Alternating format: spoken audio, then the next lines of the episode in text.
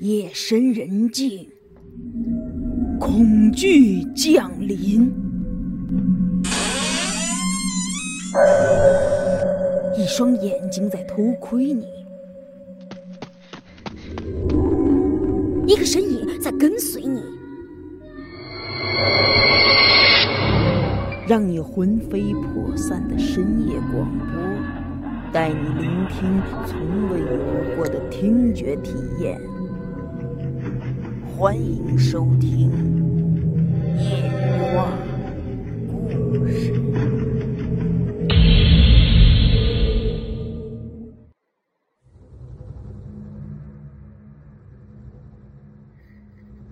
下了马车以后，蔡文业让车夫敲开大门，把师徒两个就引进了蔡府。这蔡家不愧是当地屈指可数的名门大户，府邸不但修建了精致的典雅，这面积更是大的让我高祖父难以想象。共有一个前院一个后院两个偏院整个院子里的房间是多的不计其数，在前院和后院之间，还有一个不小的花园。花园里头鱼池、凉亭、假山是样样俱全，奇花异草是争先斗艳。这让我高祖父这只井底之蛙觉得，就是皇宫，可能也不过如此了。蔡文业原本打算在偏院给我高祖父和王守道安排两套厢房，但是被我高祖父给拒绝了，只让他安排了一套。我高祖父说：“师傅年岁大了，夜里头呢不能没人照顾，住在一套房子里方便照顾一下师傅。”我高祖父这么一一说啊。让蔡文业对我高祖父又多了一层认识。之后，蔡文业在前院大厅里摆了一桌酒席，这一路上舟车劳顿，风尘仆仆。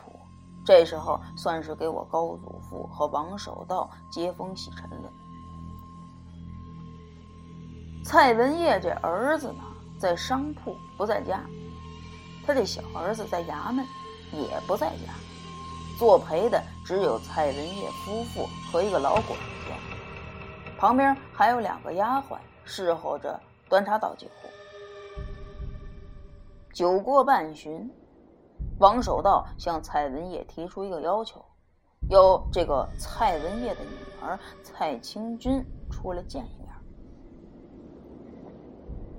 蔡文业犹豫了一下，为什么呢？过去这封建思想。比较严重，什么女子的三从四德呀，特别像是蔡家这种书香门第的大户人家，更是讲究的要命。女儿未出阁之前，很少出来见客的。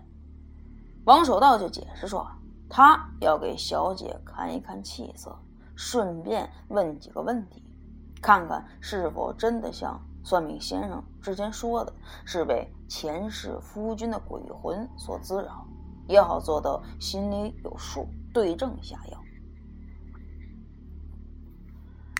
蔡文业听王守道这么一说，那也没有什么好讲究的了，赶忙就叫丫鬟去请小姐。约莫过了能有一炷香的功夫吧，这丫鬟就引来一位长相俊美、衣着淡雅的女子进了门。女子肌肤白皙。身材匀称，文文静静的。如果放到现在，那就是一位气质型的女神。只是这女女，只是这女孩啊，精神不太好，脸色发暗，一副昏昏欲睡的样子。她正是蔡清君。在蔡文业的引荐下。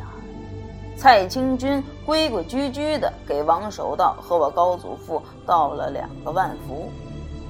王守道眯起眼睛盯着蔡清君，上下看了几眼，点了点头。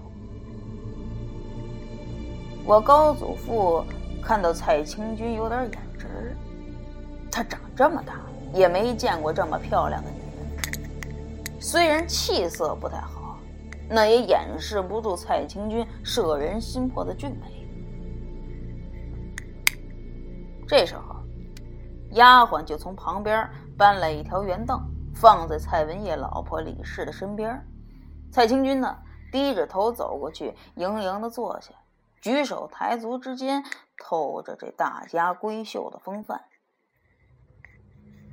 王守道对蔡文业就说了：“我看令千金气色发暗，白里透阴。”真是给恶鬼缠上了，而且这鬼来你们家年头可不算少啊！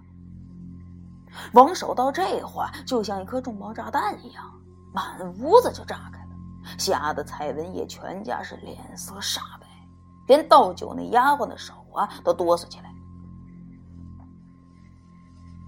蔡文业虽然不太相信这些。但是这个时候心里头也发虚，他颤着声音就问：“老先生，照您这么说，真的是小女前世夫君的鬼魂在作祟吗？”王守道摆了摆手：“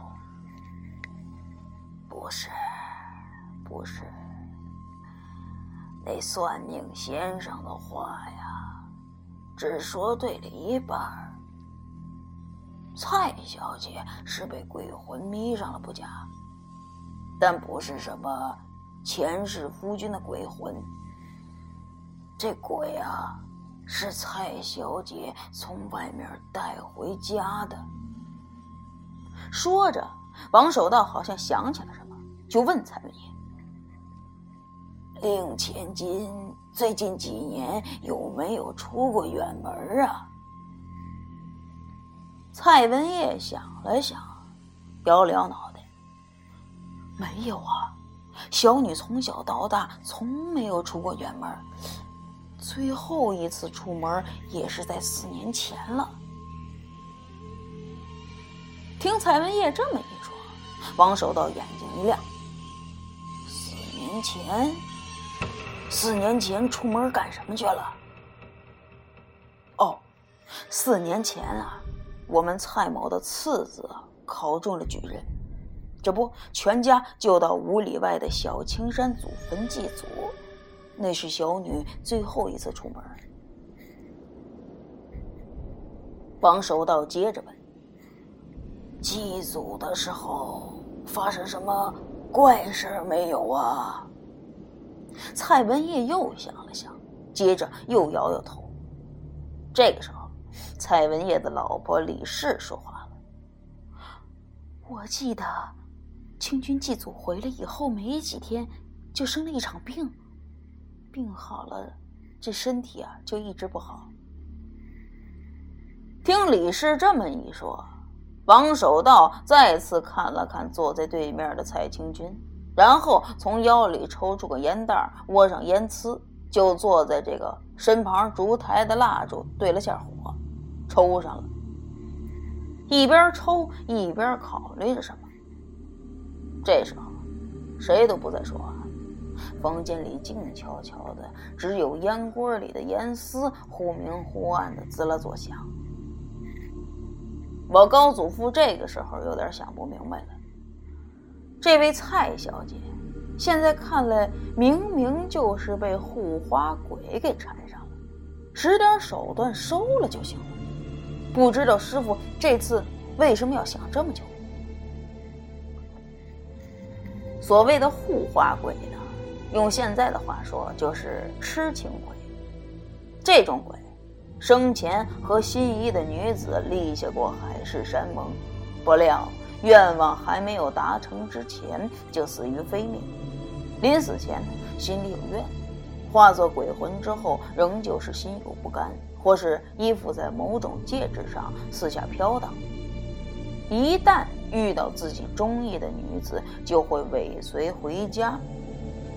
这种鬼啊，严格来说对女孩的影响不大，但是，一旦有男人和女子接触，特别是定了亲的这种，那个男人就该倒霉了，轻则重病，重则丧生。因为这种鬼对女人还能起到一定性的保护作用，所以就称为护花鬼。不过现在这种鬼啊，已经很少见了。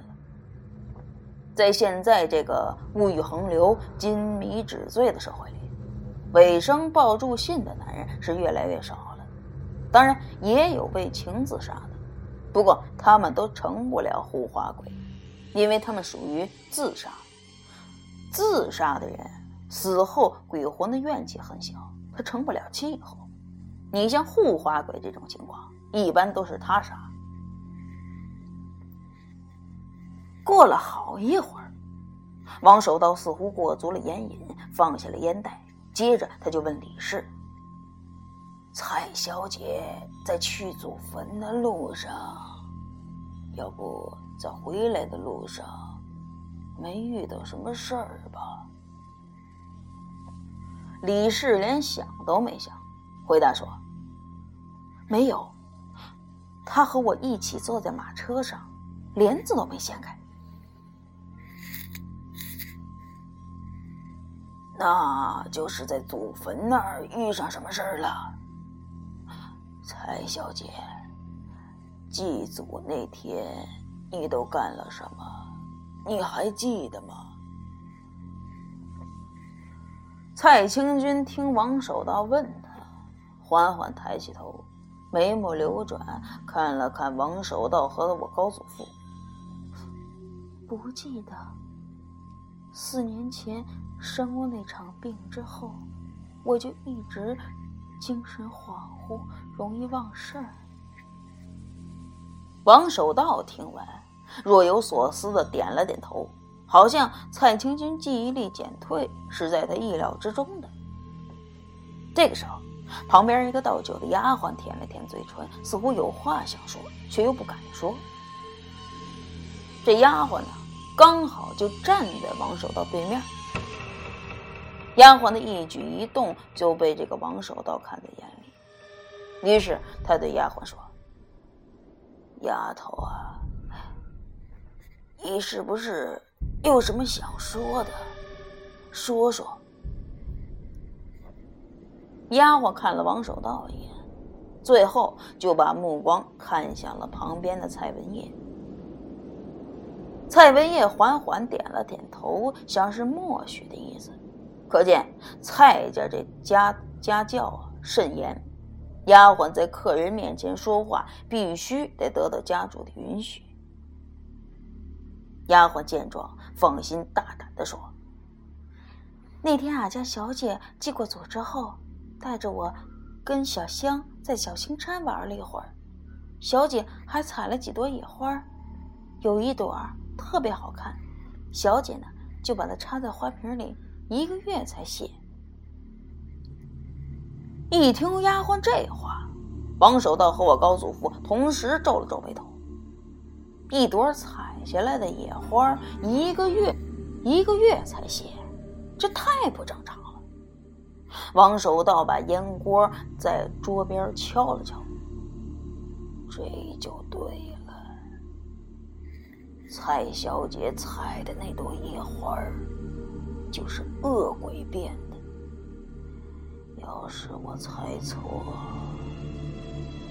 要是没猜错的话，那花底下的土里头应该埋着一个年轻男人。恶鬼就是那个年轻男人。这么几年，也快成气候了。听王守道这么一说。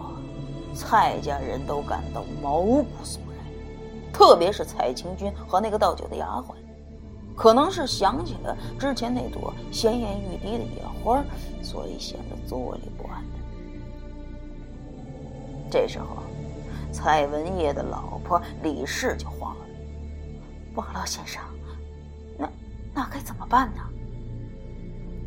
王守道捋了捋山羊胡子，他想了想说。等明儿个，咱先到您家祖父那儿看看，先把这男人的肉身找出来再说。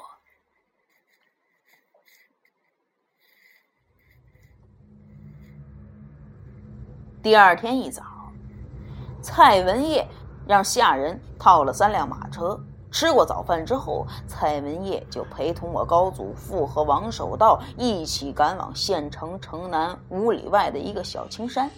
随同他们一起去的还有老管家蔡章，宴席上倒酒的丫鬟小兰，还有和两个护院的家丁。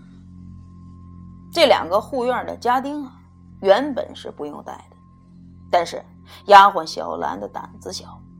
蔡文业就陪了两个家丁跟着他，主要是给他壮胆儿，因为这一次要全靠他找到四年前蔡清君采那朵野花的地方。这路上，马车里头，我高祖父不解地问王守道：“师傅，蔡小姐只不过是给护花鬼缠身，咱把那鬼收了不就行了？”怎么还要去找那男尸？这么麻烦。王守道这个时候正吧嗒吧嗒的抽着旱烟，弄得满车厢都是烟味我高祖父无奈，只好把车帘给掀开了。王守道听我高祖父这么一问，一双老眼狡黠的朝外面赶车的车夫看了一眼，然后烟袋杆子一挑。把车帘给挑了下来，低声骂了我高祖父一句：“你呀，懂个屁！这鬼是护花鬼不假，想除掉他也很容易。但是这鬼可是你的大媒人，也是你的大恩人，你能忍心？”把你大恩人收了吗？咱不能干这种恩将仇报缺德的事儿啊！王守道这话听得我高祖父是一头雾水，刚要开口再问点什么，王守道把眼睛一瞪，直接就给他堵了回去。从现在开始啊，你给我老老实实的。话不要多说一句，我叫你干什么你就干什么，不要问，只管做，听见了没有啊？听王守道这么说，我高祖父再也不敢多言语了，把想话的话呢又咽了回去。虽然我高祖父这个时候弄不明白他师傅今天葫芦里卖的什么药。但是他知道，他师傅所做的一切都是有理由的，而说的那个护花鬼是他的大媒人、大恩人，可能这事儿真跟他有点什么关系。我高祖父为人憨厚，没那么多花花肠子，心里也从来不想那么多，对师傅王守道更是唯命是从。半个小时之后。马车停在一座小山的山脚下，我高祖父扶着王守道下了车。四下一看，嘿，这小青山真不愧是小青山的名号。青山绿水的，是风景宜人，漫山遍野，奇花异草，俨然一处世外桃源。连王守道看了，也对小青山赞不绝口。说蔡家之所以官商两旺，就是因为祖坟这地方选得好。蔡家祖坟在小青山半山腰的位置，一个还算平坦的小山坳里，下了马车还要爬一段山路。虽说不算陡峭，但是对于王守道一个百岁老人来说，爬上去是比登天还难。只好由我高祖父背着他。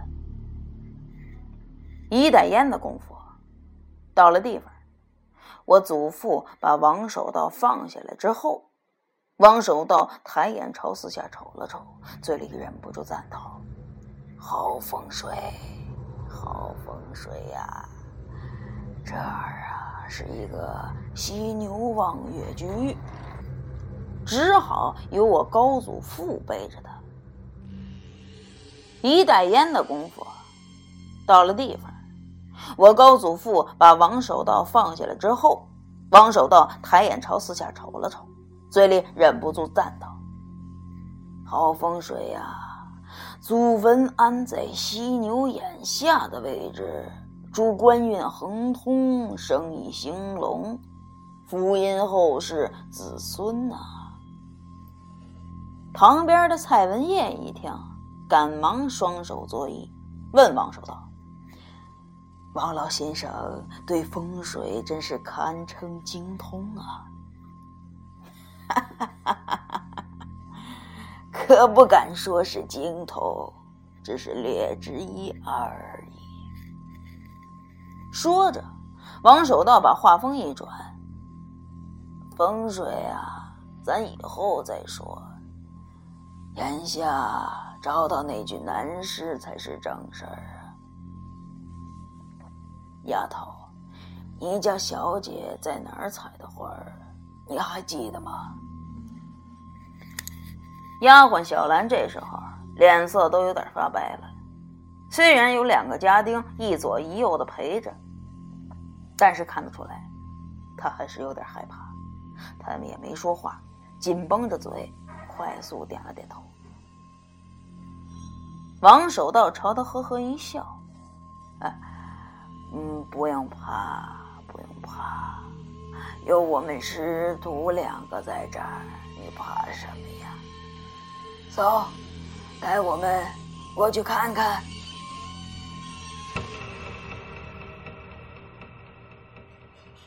由丫鬟小兰领着头走在前面，我祖父。再次背起了高王守道，和蔡文业管家蔡章并肩走在后面。蔡清军采花的地方离他家祖坟不算远，也就不到百米的距离，是一个山体突出的小山包上。这小山包不大，也就两平方米左右，上面呢光秃秃的，什么都没长，在四周绿意盎然的衬托下。显得非常的诡异和突兀。丫鬟小兰远远的停停下了，不敢再往前走了。抬手一指这小山包，就对王守道说：“就在这儿，我记得挺清楚的。当年那朵花就长在那儿，小姐走过去把它采下了，还跟我说这花真好看。”王守道闻言听了，点了点头。好，你们都在这儿等着，我跟轩逸过去看看。说完，王守道示意我高祖父背着他过去。等来到了石包近前，我高祖父把王守道放下，王守道站在石包旁边，再次四下看了看。没想到，这么个风水宝地，竟然还有断门局。我高祖父赶忙问道：“什么叫断门局？”当我奶奶讲到这儿的时候，我就问我奶奶：“我说王守道是不是还懂得风水格局啊？”我奶奶说呢。懂，就是不知道懂多少。因为你高祖父资质太差，光装光装抓鬼这一项就学了十二年，所以呢，王守道也就没再教他其他的。言归正传啊，王守道听我高祖父问他，就叹了口气说：“断门局啊，也叫绝户局。”在这儿下葬，家里边的人三五年之内都得死绝了。看来这个护花鬼生前是给仇人杀死的，那仇人杀死他也就算了，还不想放过他家里的人，把他埋到这儿，是想把他埋到这儿。是想的家里的人也都死绝，可真是够狠的呀！那咋办呀，师傅？我高祖父一听，有点犹豫了。他感觉这护花鬼也挺可怜的，当下心就软了。咋办？来的时候啊，我都想好了，把他尸首挖出来，给他找个媳妇儿，结个姻亲，再找个地方连他媳妇儿、媳妇儿一块儿埋掉就行。啊？那师傅，咱在这儿人生地不熟的，上哪儿给他找媳妇儿？我高祖父也有些为难了。王守道一摆手：“这个你就别管了，走，把我背回去找蔡老爷。”回到蔡文业那儿以后啊，王守道给蔡文业列出了个清单，让他按照清单上列举的物品准备。当时呢，他们并没有带笔墨纸砚，好在这位蔡老爷记性极好。清单如下：真人大小的纸人一个，要女的；青布一块，五尺长，三尺宽，黄布最佳。但是在这个时候啊，黄布只有皇宫里才能用，普通老百姓用黄布那等于是造反。黑布一块，七尺长，四尺宽，草纸至少得六个张。裁成六寸长、四寸宽的样子。公鸡血一碗，崭新的毛笔两支。十八岁以上童男六人，需要身强力壮、胆子大的。大红女嫁衣两套，大红的新郎衣两套，上好的棺木一口，红头绳一根，二尺长，银针一根。反正这份清单里可能还有什么别的物品，种类太多了，我也记不清了。等写到了再说。众人从小青山回到蔡府以后啊，蔡文业吩咐管家蔡章去准备这些物品。王守道呢，则让我高祖父陪他来到城北，在城北一片荒地里给护花鬼找块坟地。王守道说。这儿虽然不是大富大贵的风水宝地，但已经很不错了。